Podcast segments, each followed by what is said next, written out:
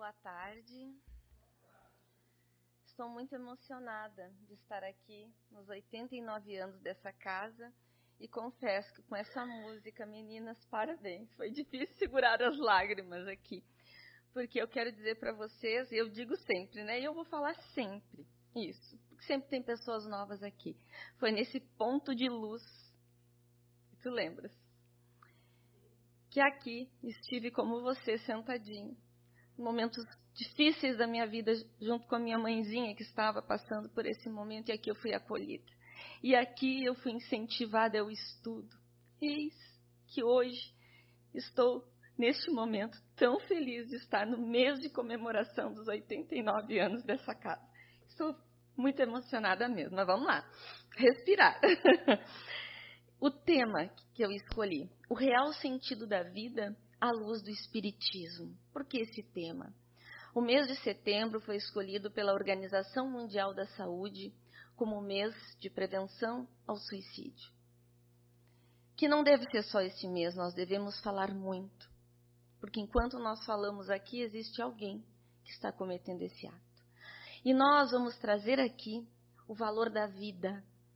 A doutrina espírita tem um conteúdo renovador e libertador que nos proporciona compreendermos a vida, que ela está presente nos dois planos da vida. Estamos aqui no corpo físico, estamos com vida. E na dimensão espiritual, quando retornamos para lá, a vida continua, a vida é incessante. Né? Então vamos ver aqui qual o sentido, o que, que é o sentido. Tá? Se eu quero ir para algum lugar, eu tenho que saber para onde eu vou, como eu vou, como eu chego. Confesso para vocês que hoje eu me perdi para chegar até aqui, porque eu venho sempre pela BR e a minha filha disse: Mãe, vai por dentro que é mais fácil. Com o Waze, ah, acho que não é aqui, dobra ali, dobrei errado, fiz uma prece, estava contando para as meninas, e aí um motoqueiro, um, um jovem querido, parou ao meu lado e eu disse: Onde é que eu vou para Bento? Estou perdida, nem o Waze mais me ajuda. Aí ele me mostrou e eu estou aqui, né? Então a gente tem que saber para onde vai, né? Olha o mapinha antes. Então, o que, que é sentido? É direção, orientação que se deve ou se pode seguir. Vida para a biologia, o que é? conjunto de propriedades e qualidades graças a quais animais e plantas, ao contrário dos organismos mortos ou da matéria bruta, se mantêm em contínua atividade. Então, onde está aqui o conceito de vida? Vida é propriedade do quê? Vida é qualidade do quê? Na verdade, a biologia, a ciência não define a vida, define o processo da vida, como, por exemplo, organização, nutrição, crescimento, reprodução, mas não define vida. Então, nós vamos para um fator extrafísico que a ciência ainda não pode medir, mas um dia vai, que é o espírito. Nós somos espíritos e temos um corpo físico, não é meu espírito, eu sou um espírito. Kardec pergunta aos espíritos: como podemos definir os espíritos? E os hominários respondem na questão 76 do Livro dos Espíritos: podemos dizer que os espíritos são os seres inteligentes da criação. Eles povoam o universo além do mundo material. Nós somos os seres inteligentes da criação, logo somos espíritos e povoamos o universo. Não é só aqui que estamos nos vendo no mundo material, na dimensão espiritual do planeta, na dimensão espiritual do universo, estamos lá, os espíritos, né? E Joana de Ângeles, contribuindo com o livro dos Espíritos, nos diz: existir significa ter vida, fazer parte do universo, contribuir para a harmonia do cosmos. Joana de Ângeles é um espírito mentora do nosso amado Divaldo Franco, que nos traz incontáveis livros de Joana, entre eles a série psicológica, que o amor imbatível, amor faz parte. Então ela nos diz que existir significa ter vida, fazer parte do universo, contribuir para a harmonia do cosmos. Gente, olha que incentivo contribuir para a harmonia do cosmos. Todos nós contribuímos para a harmonia do cosmos. Se a gente se sente tão pequenino, não temos importância, temos sim. Cada um de nós é importante para o Pai. Cada um de nós. Nós vivemos e não podemos contestar isso. Negar significa anular a nossa capacidade que nós temos de pensar. Já desenvolvemos o pensamento contínuo. O filósofo francês René Descartes dizia: penso, logo existo. Nós existimos. E a Joana diz nesse mesmo livro que nós precisamos ter objetivos, que nós devemos buscar um sentido de viver. E esse sentido de viver é inato. Está em nós, é intrínseco, faz parte de nós. Todos nós temos um sentido de viver. E eu não vou poder dizer para vocês aqui qual o sentido de vocês. Vocês vão encontrar dentro de vocês, eu vou encontrar dentro de mim. É um movimento de dentro para fora. Tudo mais é instrumento, né? E Joana nos diz assim, nesse mesmo livro: Jesus, ante a transitoriedade dos valores terrestres e a fugacidade do corpo, propôs a busca do reino de Deus e sua justiça, elucidando que após essa primazia tudo mais será acrescentado. Então, Jesus, ele está nos dizendo o objetivo, o sentido, que é a busca do reino de Deus e sua justiça. Aonde é que está esse reino de Deus? Jesus falava no mundo espiritual, na casa do Pai. No universo há muitas moradas, nós sabemos disso. E ele falava da casa do Pai, mas ele falava também do reino de amor que, olha o que ele diz para nós: o reino de Deus está dentro de vós. A nossa essência é amor. Nós somos centelhas divinas. Tudo que é de bom e belo no Pai habita em nós. Nós somos um projeto de felicidade. Olha que lindo isso, um projeto de felicidade. Aqui na Terra nós temos ainda a felicidade possível, mas um dia, na nossa caminhada evolutiva, um dia chegaremos à angelitude, nós encontraremos a verdadeira felicidade. Mas essa felicidade está dentro de cada espírito e somos espíritos, né? E Joana de Anjos nos diz que nós necessitamos de algo para nos motivarmos para viver aqui na Terra. Pode ser, diz ela, um afeto familiar, Pode ser um trabalho né, no bem, uh, um trabalho que edifica, que auxilia o próximo, um trabalho interrompido, enfim. São incontáveis meios de nos desenvolvermos esse sentido maior para a vida. E a Joana, ela cita nesse livro, ela fala sobre os encarcerados no campo de concentração e extermínio. Na segunda, vocês sabem o que a gente passou, né? O nazismo na Alemanha. Irmãos que passaram por algo que a gente não pode nem imaginar. Mas teve um homem que encontrou lá num campo de concentração o sentido para a sua vida e estimulou muitas pessoas a buscarem o sentido para as suas vidas. Esse homem é Viktor Frankl, que nasceu em Viena em 26 de março de 1905 e faleceu em 2 de setembro de 1997. Ele foi um médico psiquiatra austríaco, fundador da escola de logoterapia, que explora o sentido existencial do indivíduo e a dimensão espiritual da existência. Ele era médico psiquiatra e ele era diretor de um grande hospital em Viena. Em 1941, uh, ah, os nazistas chegaram e disseram para ele: elimina todos os pacientes, mas ele não fez isso. Ele casou em 1941 em 1942, ele, a esposa e os pais foram levados para campos de concentração. Não ficaram juntos. E esse homem passou por incontáveis desafios. Ele, a sensibilidade de ser, de sofrer a fome, passar frio e ver os seus irmãos, um a um, indo para a câmara de gás. Mas esse homem não desanimou. Esse homem lutou, enfrentou, buscou dentro dele forças para continuar vivo. Em 27 de abril de 1945, ele teve a liberdade.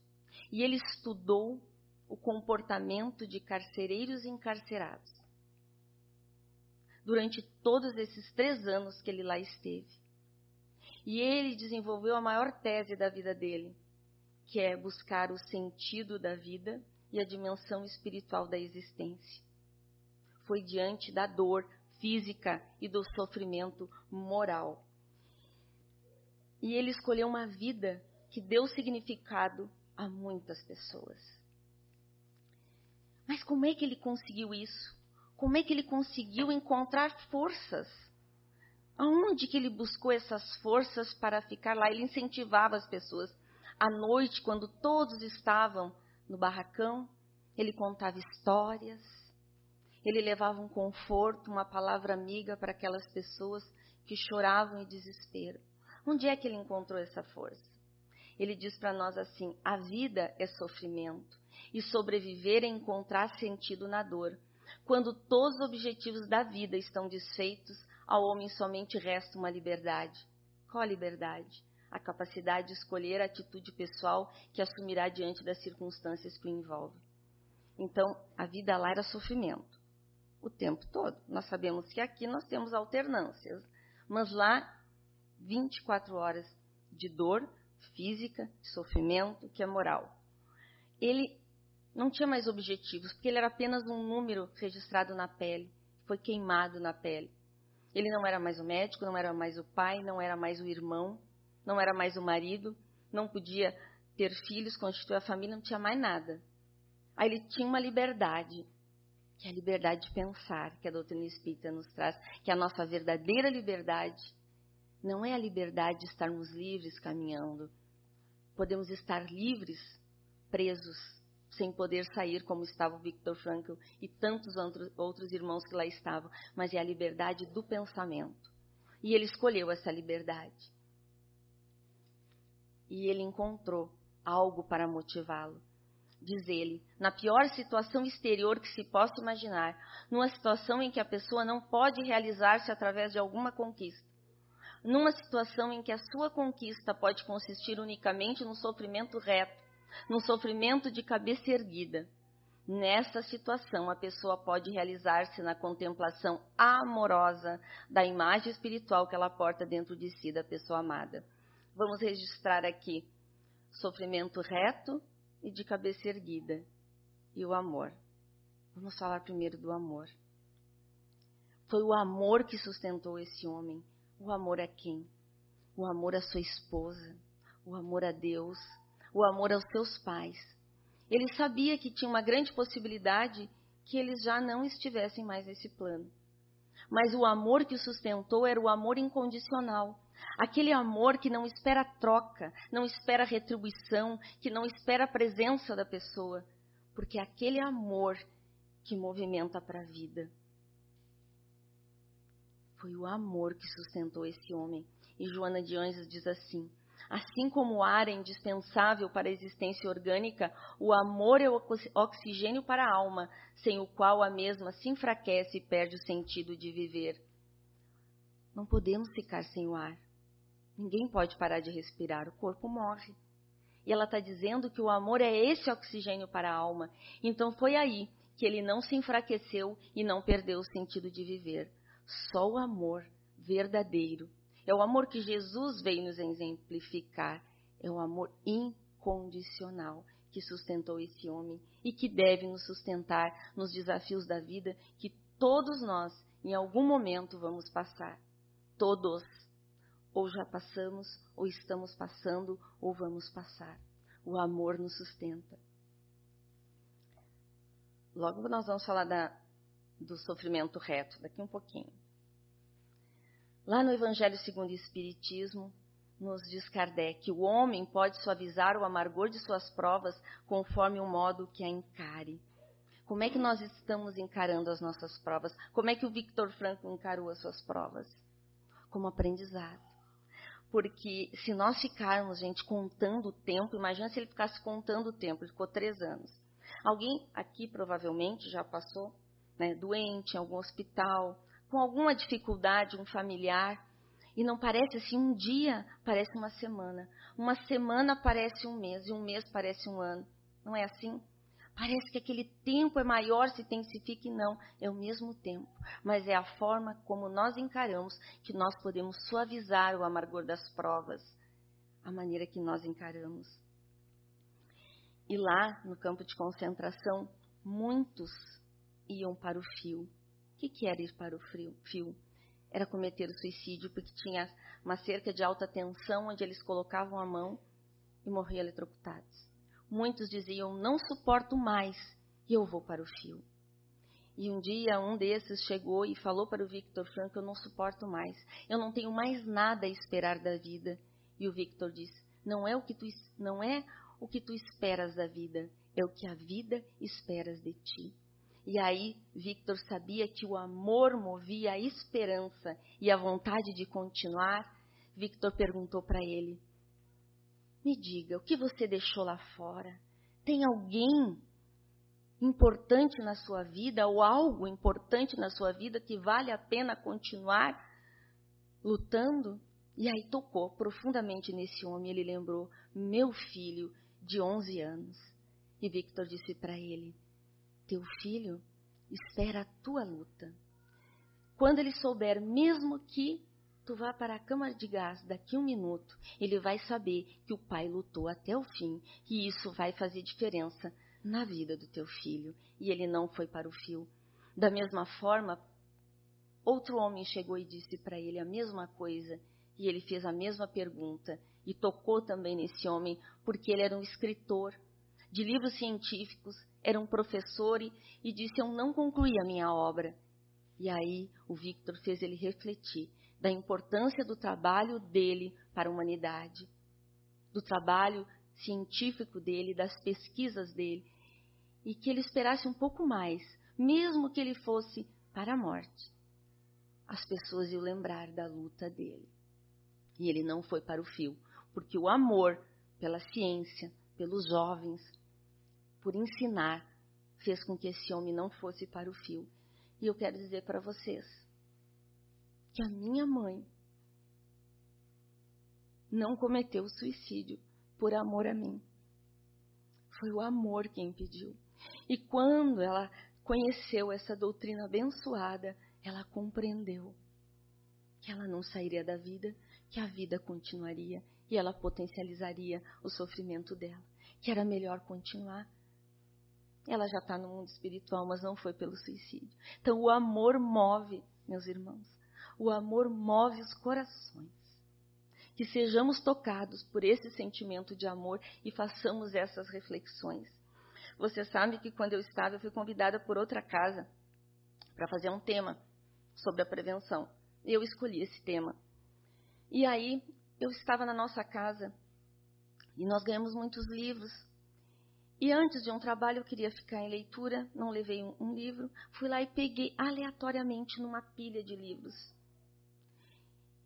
e eu peguei este livro aqui. Livro mais perto, na psicografia do Emmanuel, e eu abri nessa página. Eu não conhecia esse livro, eu não conhecia esse texto. E Emmanuel, no texto aos, aos quase suicidas, no livro mais perto, nos diz: sim, é a dor fulminativa, a dor largamente suportada, aquela que se te acumulou no coração qual represa de fogo e fel, e aquela outra que sempre temeste que chegou por fim à maneira de tempestade, arrasando-te as forças. Ele está dizendo: sim, eu compreendo a tua dor. Porque a pessoa que está passando por uma dor fulminativa, essa dor é como fogo e fel queimando. E só quem sente sabe o que é, nós não temos essa noção. Por isso, não vamos julgar, vamos acolher. Não podemos dizer assim, ah, quem ameaça não faz. Não podemos dizer está querendo chamar atenção. Não. A pessoa não quer se matar. Ela quer matar essa dor que gera um sofrimento insuportável. Então ele diz sim, eu compreendo. E ele segue dizendo que são essas agonias indizíveis, ou seja, não tem palavras. O dicionário não tem palavras para descrever que muitas vezes fazem a pessoa desejar a morte antes do momento que a morte chegue, como um anjo libertador, são palavras dele. Por que um anjo libertador? Porque nós somos espíritos, nosso mundo é um mundo espiritual. Quando nós estamos num corpo físico, estamos numa prisão, porque o mundo do espírito é um mundo de liberdade. Mas nós precisamos dessa reencarnação. Porque como é que nós vamos saber se nós aprendemos mesmo? Chegamos no mundo espiritual com uma dificuldade terrível com alguém. Alguém que cometeu um crime. Assassinou um familiar ou a nós mesmos. Aí lá no mundo espiritual eu compreendo tudo, eu olho o passado e digo, não, eu perdoei. Aí nós temos que vir para cá mesmo se eu perdoei. Tu vai receber ele como teu filho. Ou vai vir como filho. Porque nós vemos com o véu do esquecimento, mas nós não vemos com o muro do esquecimento. É o véu. Nós trazemos intuições. Nós trazemos tendências. E é só nós observarmos nossos filhos e, e nos observarmos. Então, sim, nós devemos compreender. E segue o Emmanuel dizendo que compreende a extrema angústia que a pessoa está passando que você aí está passando. Compreende? E ele diz: em nome daqueles que te amam, que estão na dimensão espiritual, porque nós temos uma família espiritual que está vibrando por nós. Nós temos um anjo da guarda que está conosco. E em nome daqueles que estão aqui, na parte física, ele diz que compreende, diz assim: espere um pouco mais tenha paciência e tenha coragem. E aí o Evangelho nos diz, eu grifei, tá? Coragem, paciente e cristãos. Coragem, amigos, está lá no Evangelho segundo o Espiritismo. O Cristo é o vosso modelo. Sofreu mais que qualquer um de vós e nada tinha que se acusar, enquanto tendes a espiar o vosso passado e de fortalecer-vos para o futuro. Sede, pois, paciente, sede cristãos. Esta palavra resume tudo. Jesus é o Espírito mais perfeito que veio à Terra. É o governador do nosso orbe. É o representante de Deus aqui na Terra, é o intermediário de Deus para nós. Porque Jesus é concreto, né? Deus é abstrato. A gente pensa em Jesus, a gente visualiza Jesus porque ele veio num corpo de carne. Então, Jesus também no livro dos Espíritos nos diz que ele é nosso modelo e guia. É o evangelho dele, é a sua vida que é nosso guia. Ele não tinha nada de resgate. Ele é o espírito perfeito, relativamente perfeito, que perfeito absoluto só o Pai. Ele não tinha nada e ele sofreu mais do que qualquer um de nós sofremos. Então, vamos ser pacientes. Esperar mais um pouco, vamos buscar ajuda, ajuda médica, psiquiátrica, porque as nossas emoções desequilibram os nossos neurotransmissores, precisamos da medicação para dar um tempo, a terapia, onde tu faz uma catarse. E o auxílio espiritual é fundamental, porque a causa está no espírito de todos os males, está no espírito imortal que nós somos. E Leon Denis, Denis no livro Problema do Ser, do Destino da Dor, nos diz: os motivos de suicídio são de ordem passageira e humana, as razões de viver são de ordem eterna e sobre-humana. Então, os motivos que levam alguém ao suicídio, a pensar no suicídio, são de ordem passageira. Pode ser uma doença grave sua ou de um familiar, a morte de alguém que se ama muito e retorna ao mundo espiritual, um problema financeiro terrível, a separação, uma traição. Tudo isso é passageiro tudo isso vai passar se a pessoa esperar um tanto mais. Vai passar. E as razões de viver são de ordem eterna. Somos imortais. Isso aqui é um ponto no infinito. É uma passagem. Sobre os humanos, além das razões humanas, tem uma razão maior.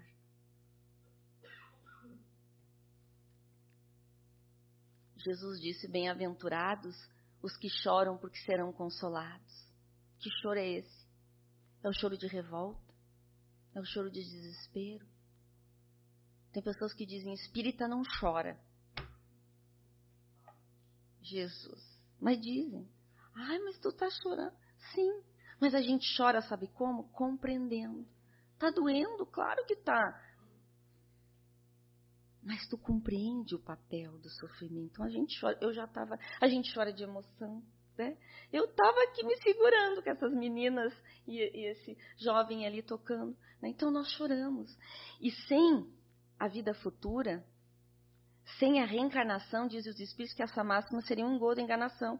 Que só A reencarnação explica os motivos dos sofrimentos humanos e das diferenças sociais. Foi isso que me fez me encantar com o Espiritismo, exatamente isso.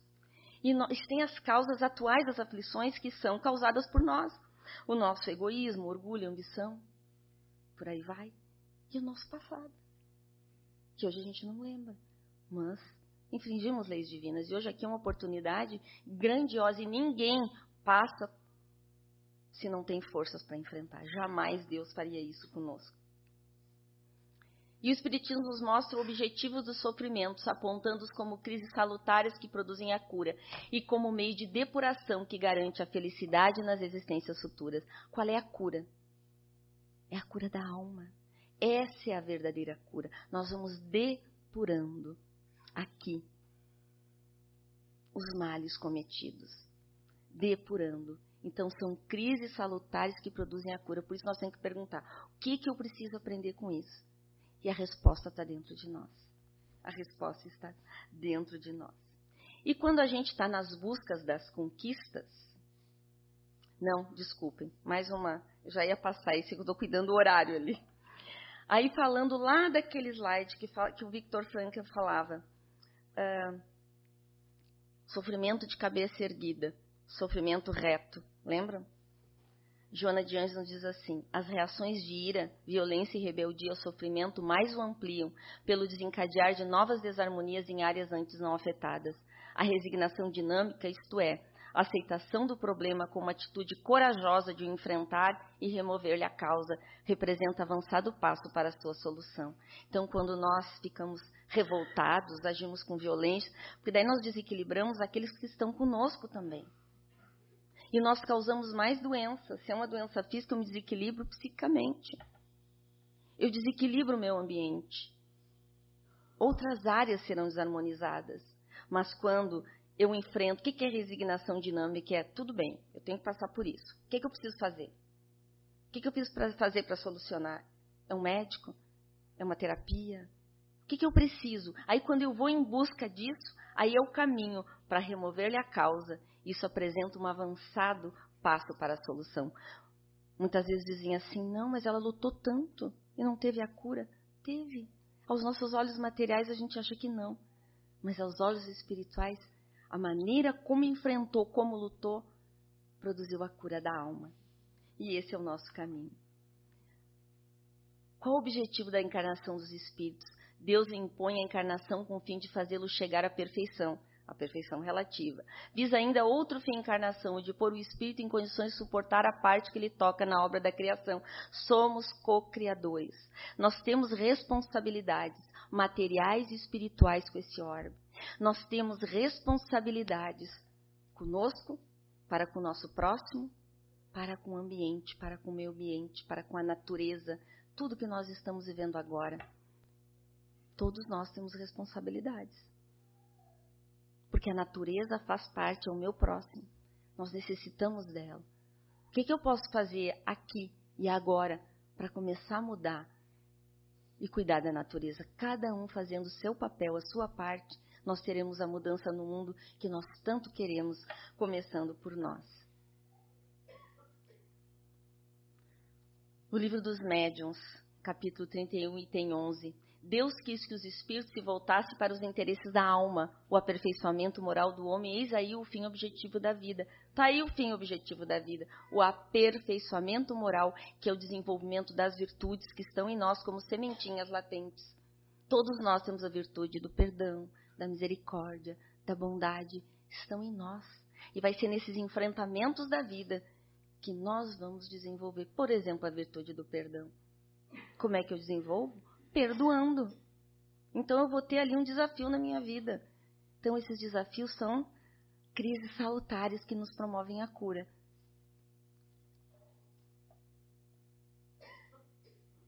O ser humano, quando frustrado na sua busca de sentido, pode ocorrer uma sensação de vazio existencial resultante da carência de valores existenciais nós queremos conquistas, né? E é natural, isso também é importante. Mas aí vamos à luta, né? Queremos fortuna, destaque social, pessoal, uma família ditosa, e aí vamos estimula, isso vai estimulando a luta, a competição. ao desespero. Aí quando a pessoa chega lá naquela meta alcançada, dá uma alegria, não dá? Consegui. Passa um dia, dois, uma semana e um mês. Aquilo tão vazio. Assistindo uma. Uma assisti acho que um, uns três episódios de um documentário na Netflix, Netflix que é um, é um reality de um lutador de, é, de luta livre. Um jovem de 34 anos, uma família linda, uma casa enorme. Ele dizia para a esposa assim: Eu quero comprar um avião. Mas por que um avião? Ah, não quero mais esperar em aeroporto. E ele só falava que estava se aposentando. Aí ele conta que há um tempo né, antes, ele parou porque ele chegou no topo ali. Um cinturão, segundo, terceiro. Chegou lá, não tenho mais o que atingir, ele parou. E aí veio o vazio. Porque essa conquista, essa meta que estimulava ele a lutar, não preenchia. Não preenche. E aí veio o quê? Ele foi para as drogas. Então, as lutas que a gente luta, essas buscas exteriores que fazem parte também de nos motivar, não, lá não está a verdadeira felicidade. Porque se estivesse, quando conquistado, ficava pleno. Trabalha no bem, faz o bem, vai ajudar numa obra social, vê se isso não te preenche sempre. Vê se não preenche sempre, né? Livro dos Espíritos. A doutrina espírita tem muito, muito conteúdo. Eu tirei algumas coisinhas, gente, algumas coisinhas. Kardec pergunta: de onde nasce o desgosto da vida que, sem motivos plausíveis, né, sem motivos razoáveis, se apodera de certos indivíduos? Efeito da ociosidade, da falta de fé e também da saciedade, questão 943. Aí Joana de Anjos nos diz assim: tomemos cuidado com a hora vazia, sem objetivo, sem atividade. Cabeça ociosa é perigo à vista. Mãos desocupadas faculta o desequilíbrio que se instala. Preencha com uma leitura salutar ou uma conversação positiva, ou trabalho que aguarda oportunidade para execução ou uma ação que te proporcione prazer. Jesus nos orientou para vigiarmos e orarmos vigiarmos os nossos pensamentos. Se os nossos pensamentos, se a nossa mente estiver vazia de pensamentos edificantes, de um conteúdo edificante, nós vamos ofertar a nossa mente para as obsessões, para as influências espirituais. Kardec pergunta na questão 459: Os espíritos influenciam nossos pensamentos e atos? Muito mais do que podeis imaginar, responde os espíritos. De ordinário, ou seja, de comum, são eles que vos dirigem. Se nós queremos ser influenciados pelos bons espíritos, busquemos a prece, a boa leitura, o trabalho edificante, vida ociosa nunca. A falta de fé. O que as mais das vezes falta é a verdadeira fé, a fé produtiva, a fé que abala as fibras do coração, a fé numa palavra que transporta montanhas. Que fé é essa? É a fé sincera, é a fé verdadeira, que confia, que sabe esperar, que sabe que Deus é bom e misericordioso, que Ele é justo, que Ele é imparcial e que Ele oportuniza a todos. Em vários momentos das nossas encarnações, nós vamos passar por diversas situações. Hoje é outro, amanhã sou eu, hoje sou eu, amanhã é o outro. Mas todos nós temos que nos fortalecer na fé. Não estamos sozinhos na caminhada.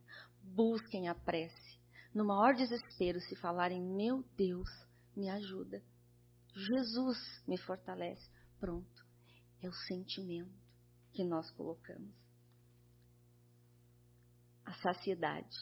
Todas as advertências que lhes são apresentadas são sem significação, porque deseja a própria satisfação, a imediata e tormentosa sensação saciada que somente se converte em nova inquietação desencadeadora de diferentes conflitos. Eu coloquei esse, esse bonequinho aí, que ó, fazendo várias coisas ao mesmo tempo, né, e o relógio ali, porque nós buscamos a saciedade o tempo todo. Eu tenho os 40 contando os minutos que eu comecei, né? Gente, eu conto, eu, os minutinhos para mim são importantes. E aí a gente quer saciar o tempo todo, queremos tanto suprir. A gente quer preencher os espaços vazios.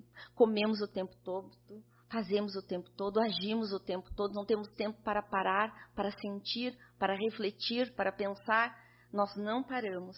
Estamos o tempo todo ocupados no automático, anestesiados, e a vida precisa de respiro, eu preciso parar. Ah, mas é ociosidade. Não. Buda dizia o caminho do meio. O caminho do meio. Eu tenho que ter tempo para parar, respirar, refletir. Não posso ocupar o tempo todo e a gente olha o telefone o tempo todo, televisão o tempo todo. Né? A gente não para para olhar para dentro. Nós queremos suprir os nossos filhos, queremos atender todos os seus desejos. Ah, eu quero dar para o meu filho aquilo que me faltou. Quem diz, criatura, que o que faltou para ti, o teu filho precisa? Quem disse isso? Ele é uma individualidade. E se todos os desejos dos teus filhos, teu filho for satisfeito, quando ele cresce, na adolescência, vem uma frustração, não suporta. Muitos vão ao suicídio porque não suportam o término de um relacionamento. Mesmo que tenha, não dê tudo. Eu vejo hoje, gente, eu não sou avó ainda, eu espero que em pouco eu seja. Eu vejo até amigas minhas que são avós, a criança chorou, dá o celularzinho para ficar olhando. A criança não pode chorar. Olha o que está fazendo teu filho. Não, tu não pode sentir anestesia. Dá o videozinho. Vamos pensar sobre isso? Pais, avós, tios. Eu já estou me preparando, já falei para minha filha, não vem que não tem, se quiser ajude a cuidar, não vou fazer isso. Né? Então, meus amigos, a gente fica, a gente acorda de manhã sem objetivo, deita sem objetivo e segue a vida sem aproveitar o tempo. Raul Teixeira, um grande, não vou poder falar sobre ele, mas é, né, minhas queridas, é um amado nosso. É, tem um livro que o, Joanes é o, espírito, ele nos convida a pensar: o que é que posso fazer em prol do mundo onde estou? E a Joana convida a gente a fazer essas perguntas também. O mundo ao meu redor. Para o que é que eu vivo? Para quem é que eu vivo? Eu não posso responder para vocês. Só vocês podem responder essas perguntas. E aí eu não vou ler esse final aqui, que ele fala aqui, se vocês quiserem ler, rapidinho, eu tenho dois minutinhos uh, nós precisamos desenvolver fazer o bem. Esse é o melhor que nós podemos fazer para preencher os nossos vazios. Porque quando ele diz que a gente vai desatando os filetes do amor que é em nós, que em algum momento se tornarão cascatas e um dia se tornarão cachorro. E para encerrar, eu, eu não sabia, não estava encontrando um final para esse trabalho. E encontrei soluções pela prece na psicofonia de Divaldo Pereira Franco, uh, do nosso amado também Bezerra, Espírito Bezerra de Menezes. Sintam, se quiserem fechar os olhinhos, sintam, ou se quiserem ler como sentirem melhor. Quando a solidão instalar-se em nosso íntimo, falando de abandono e tristeza, busca, alma querida, a oração ungida de amor para que te vincules a Jesus. Quando a enfermidade corroer os tecidos do teu corpo, revigora a alma querida com oração que lenifica todas as dores. Quando as tempestades ameaçarem a tua existência, ceifando o que tens de melhor, refugia-te na oração e encontrarás abrigo. Quando uma dor inominável penetrar no cerne do teu ser, e ninguém te compreender os olhos tristes e o coração pesado de lágrimas, ajoelha-te e ora para que Jesus lenifique as tuas angústias. Orem sempre sem cessar, filhos e filhas queridas, e então estarão preenchidas as lacunas e os vazios existenciais. Somos convidados para preencher o vazio do, do mundo com a presença daquele que é a vida da nossa vida e a luz do mundo entre nós. Temos a honra de conhecer Jesus, que espera cumpramos com o nosso dever Fiquemos com ele. Muito obrigada.